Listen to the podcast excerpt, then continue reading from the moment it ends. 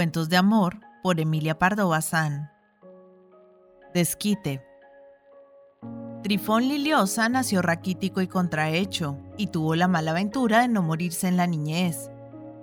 Con los años creció más que su cuerpo su fealdad y se desarrolló su imaginación combustible, su exaltado amor propio y su nervioso temperamento de artista y de ambicioso. A los 15, Trifón, huérfano de madre desde la cuna, no había escuchado una palabra cariñosa. En cambio, había aguantado innumerables torniscones, sufrido continuas burlas y desprecios y recibido el apodo de fenómeno. A los 17 se escapaba de su casa y aprovechando lo poco que sabía de música, se contrataba en una murga, en una orquesta después. Sus rápidos adelantos le entreabrieron el paraíso. Esperó llegar a ser un compositor genial, un Weber, un Liszt, Adivinaba en toda su plenitud la magnificencia de la gloria, y ya se veía festejando, aplaudido, olvidaba su deformidad, disimulada y cubierta por unas de balsámicos laureles.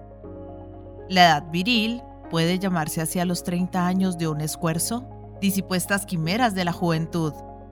Trifón Liliosa hubo de convencerse de que era uno de los muchos llamados y no escogidos, de los que ven tan cercana la tierra de la promisión, pero no llegan nunca a pisar sus floridos valles. La pérdida de ilusiones tales deja el alma muy negra, muy ulcerada, muy venenosa. Cuando Trifón se resignó a no pasar nunca de maestro de música a domicilio, tuvo un ataque de ictericia tan cruel que la bilis le rebosaba hasta por los amarillentos ojos. Lecciones le salían a docenas no solo porque era en realidad un excelente profesor, sino porque tranquilizaba a los padres su ridícula facha y su corcova. ¿Qué señorita, ni la más impresionable, iba a correr peligro con aquel macaco, cuyo talle era un jarrón, cuyas manos, desproporcionadas, parecían al vagar sobre las teclas arañas pálidas y a medio despachurrar? Y se lo espetó en su misma cara, sin reparo alguno, al llamarle para enseñar a su hija canto y piano, la madre de la linda María Vega. Solo a un sujeto así como él le permitiría acercarse a niña tan candorosa y tan sentimental. Mientras mayor inocencia en las criaturas, más prudencia y precaución en las madres. Con todo, no era prudente y menos aún delicada y caritativa la franqueza de la señora. Nadie debe ser la gota de agua que hace desbordar el vaso de la amargura, y por muy convencido que esté de su miseria el miserable, Rece a cosas arrojársela al rostro. Pensó sin duda la inconsiderada señora que Trifón, habiéndose mirado al espejo, sabría de sobra que era un monstruo. Y ciertamente, Trifón se había mirado y conocía su triste catadura. Y así todo le hirió, como hiere el insulto del cobarde, la frase que le excluía del número de los hombres. Y aquella noche misma, revolviéndose en su frío lecho, mordiendo de rabia las sábanas, decidió entre sí, esta pagará por todas, esta será mi desquite. La necia de la madre que tan solo ha mirado mi cuerpo no sabe que con el espíritu se puede seducir a las mujeres que tienen espíritu también. Al día siguiente empezaron las lecciones de María, que era en efecto una niña celestial, fina y lánguida como una rosa blanca, de esas que para marchitarlas basta un soplo de aire. Acostumbrado Trifón a que sus discípulas sofocasen la carcajada cuando le veían por primera vez, notó que María, al contrario, le miraba con lástima infinita, y la piedad de la niña, en vez de conmoverle, ahincó su resolución implacable. Bien fácil le fue observar que la nueva discípula poseía un alma delicada, una exquisita sensibilidad, y la música producía en ella impresión profunda, humedeciéndose sus azules ojos en las páginas melancólicas mientras las melodías apasionadas apresuraban su aliento.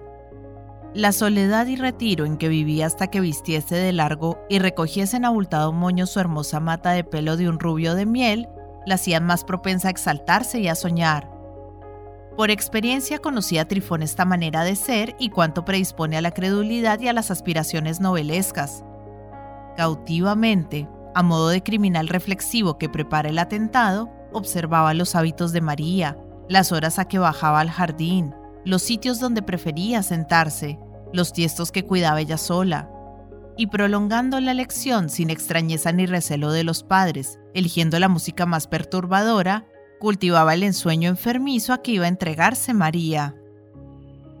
Dos o tres meses hacía que la niña estudiaba música cuando una mañana, al pie de cierta maceta que regaba diariamente, encontró un billetito doblado. Sorprendida, abrió y leyó.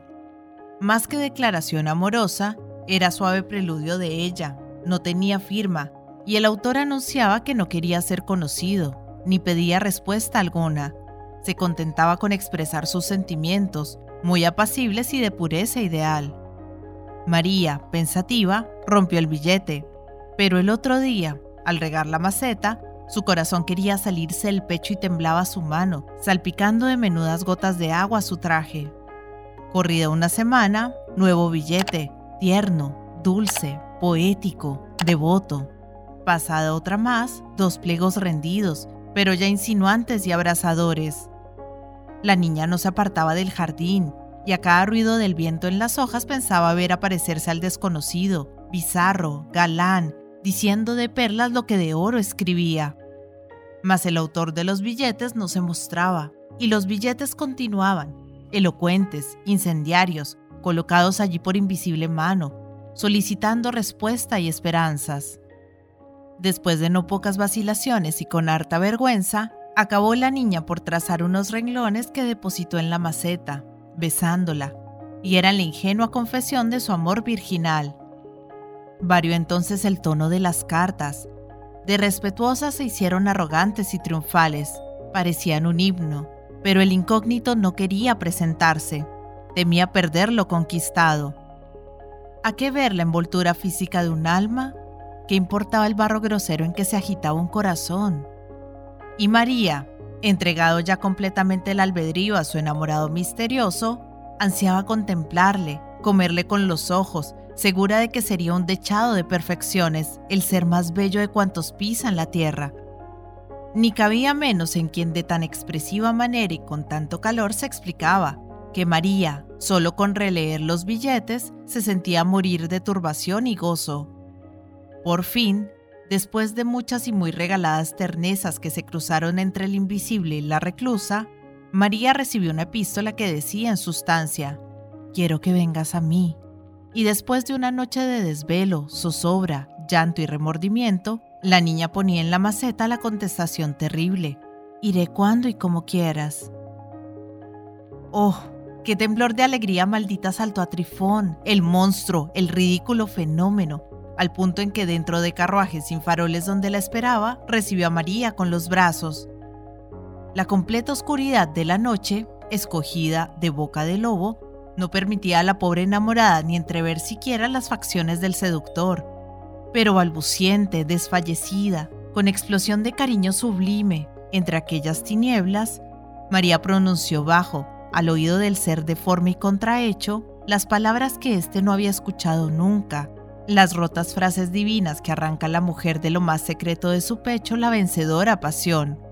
Y una gota de humedad deliciosa, refrigerante como el manantial que surge bajo las palmeras y refresca la arena del Sahara, mojó la mejilla demacrada del corcovado.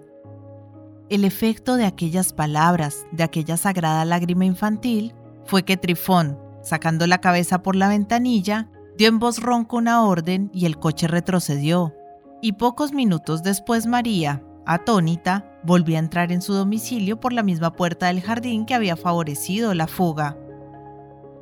Gran sorpresa la de los padres de María cuando se enteraron de que Trifón no quería dar más lecciones en aquella casa, pero mayor la incredulidad de los contados amigos que Trifón posee cuando le oyeron decir alguna vez torvo, suspirando y agachando la cabeza, también a mí me han querido, y mucho, y desinteresadamente una mujer preciosa.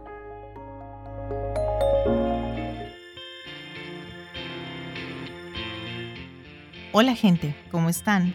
Mi nombre es Carolina, yo soy la voz de audiolibros leyendo juntos.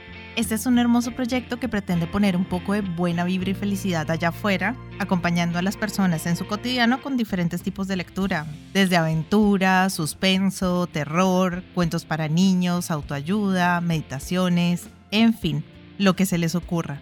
Espero que hayan disfrutado del audio. Para mí es todo un honor que compartan su precioso tiempo conmigo. Y ya saben, abajo del audio siempre está la famosa y mágica cajita de descripción donde pueden encontrar cosas tan fascinantes como mis redes sociales. Si quieren comunicarse conmigo, si quieren dejarme un mensaje, si quieren preguntarme algo, sugerirme algo o si no les gustó y simplemente quieren quejarse, siéntanse libres de ir y expresarme todo lo que crean necesario.